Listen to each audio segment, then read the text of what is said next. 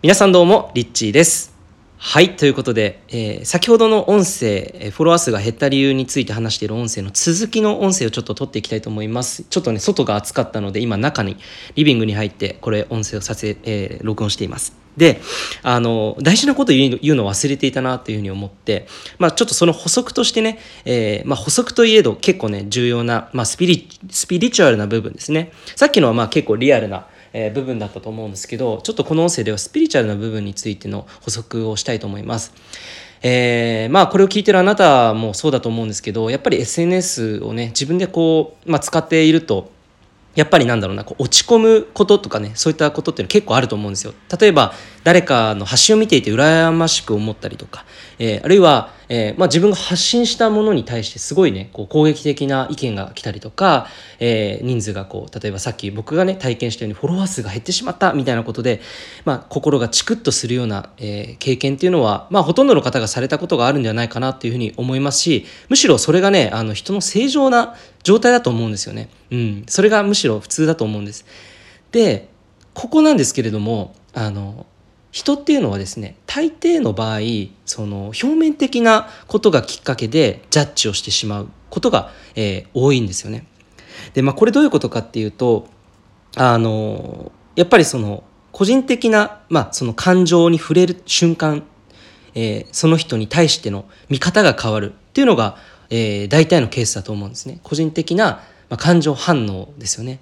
そう。だから、えっと、自分がねこう発信したことっていうのの価値っていうのはそれは自分自身が大事にしているものだと思いますしその時の自分のあなたのね言葉だったりあなたの感性なので、まあ、それっていうのは価値っていうのは絶対に変わらないんですよね。で、えっと、周りの人たちがこう言ってくる言葉だったりとかこれはあの SNS 上だけでなくて日常生活あるいはまあそのもっと具体的に言うと家族関係とかあとは恋愛とか仕事ですよねそうそういったこうライフスタイルがあるじゃないですかそういうところのフィールドでこう生きている中で大体こう人間関係の問題が起きる時とかまあ大体その自分が感情的なショックを受ける時とか悲しいというふうに思う時っていうのは大抵がこう人間関係で起こるわけなんです。そう。これ結構面白いですよね。人っていうのはその感情的に悲しくなったりとか寂しくなったりとか怒ったりとかする時っていうのはもう全てがね人間関係を通して行われるんですよね。なので、えっと、ここでねあのすごく僕が伝えたかったことっていうのは何かっていうとあなたという存在っていうものの価値は本当に変わらないんです。その価値は下がることはないんですねあなたが存在している限り。で、まあ、もしかしたらそのあなたのことを見ている人だったりとかは例えばその一時的な感情反応を起こす。これは人間の習性としてあるものなので仕方がないことだと思います。でその一時的な感情反応を起こしながら相手に対してジャッジをしてしまう。まあ、これはですね真実の姿ではないということなんですね。で全ての人がやっぱりこう真実の姿真実の光というものを持っていてで今のこの資本主義社会の中に生きているとですねどうしても、えー自分と他を比べてしまいやすい環境下に僕たちは、えー生きていると思うんですね。そのことをすごく十分に理解する必要があると思います。でなのでまあこういった嫉妬や妬みとかフォロワー数が減る理由っていうのはあえてそういう話をねさせていただいたんですよね。でまあその本当にその一時的な感情だったりとかっていうところで真実じゃない部分であなたのことを見ている時とかあなたのことをジャッジするっていうことっていうのは、まあ、これ僕の体験とかじゃなくてね本当に一般論として、うん、人間関係特に家族との間だったり親子関係もそうですよね。あとは夫婦関係もそう。で全てのことがですね一時的なその感情反応によって相手をジャッジしてしまうと。でこれが人間の特徴だと思います。で前にもあのインスタライブでもお話ししたことがあったんですけれどもこれすごくね価値のある僕は本当にこれ学んだ時にすごい価値あることを僕知ってしまったなっていうふうに思ったのをこれもあのあえてシェアさせていただくんですけれども、まあ、人っていうのは相手のね行動とか態度、まあ、SNS で訳すと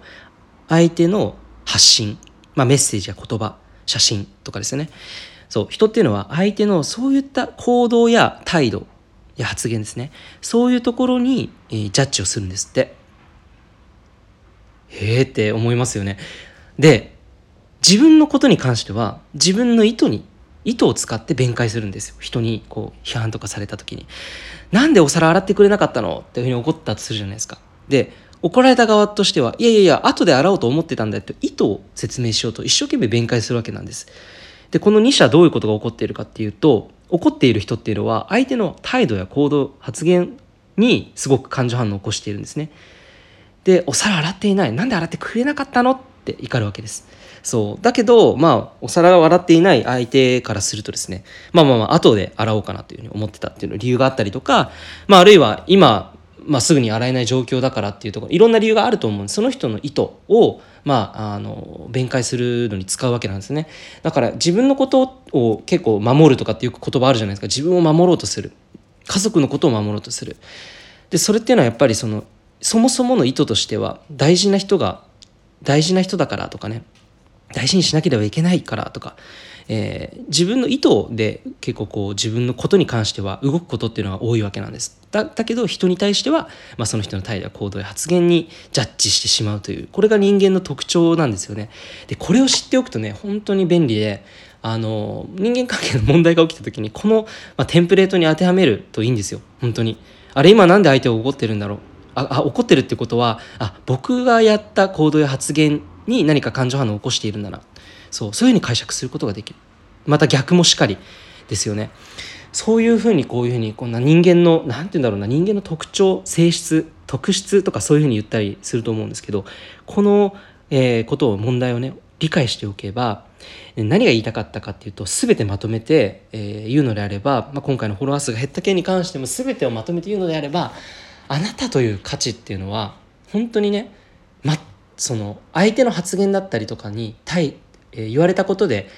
下がってしまうとかっていうことがないよってことなんです。なので常にあなたは光り輝いている存在。本当の真実っていうのは愛の存在であるっていうことを、えー、忘れないでほしいなっていうふうに思います。あなたがここに生きているということは、えー、あなたのことを産んでくれたお母さんとお父さんがいてくれたわけでそしてお父さんとお母さんのまたさらにはおじいちゃんおばあちゃんご先祖様がいて無条件の愛があるからこそ、まあ、そしてその無条件の愛っていうのはその彼ら先祖たちもそうだそうだけど本当に偶然のね出会いとかのおかげ運命のおかげで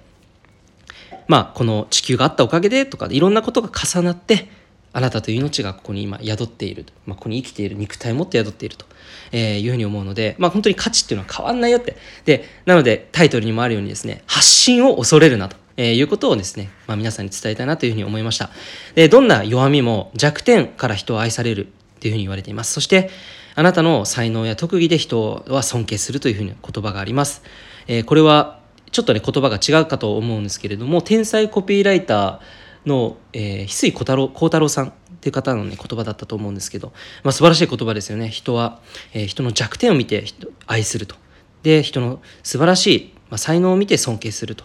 えーまあ、なので弱点っていうのはどんどんどんどん出してもいいよっていうことだというふうに思います。で、出したところで何か言われたとしてもあなたの価値は変わらないよということです。本当にそれは僕も思うんです。で、そこにいつも真実で居続けること。これがまさにスピリチュアルな領域です。えー、僕は瞑想を通して自分の本質とつながることを日々、もう本当にね、朝起きた時、日中、寝る時、お風呂に入っている時も常に自分とつながり続けることを実践し続けています。なので、まあ、リアルとのこのバランスを取るということがすごく大事だと思います。現実的に起こっていること、えー、そして感情的に、精神的に起きている反応、まあ、スピリチュアルな領域と現実的な、えー、その人の性質だったり、いろんなことを理解していきながら、バランスを取った、えー、判断をしていく、えそしてジャッジをしないで、全ての人が愛の存在であるということを忘れないで、真実の目で、えこの世界を見ていくことが、えこれからの時代を生き抜く上で最も重要なことではないでしょうか。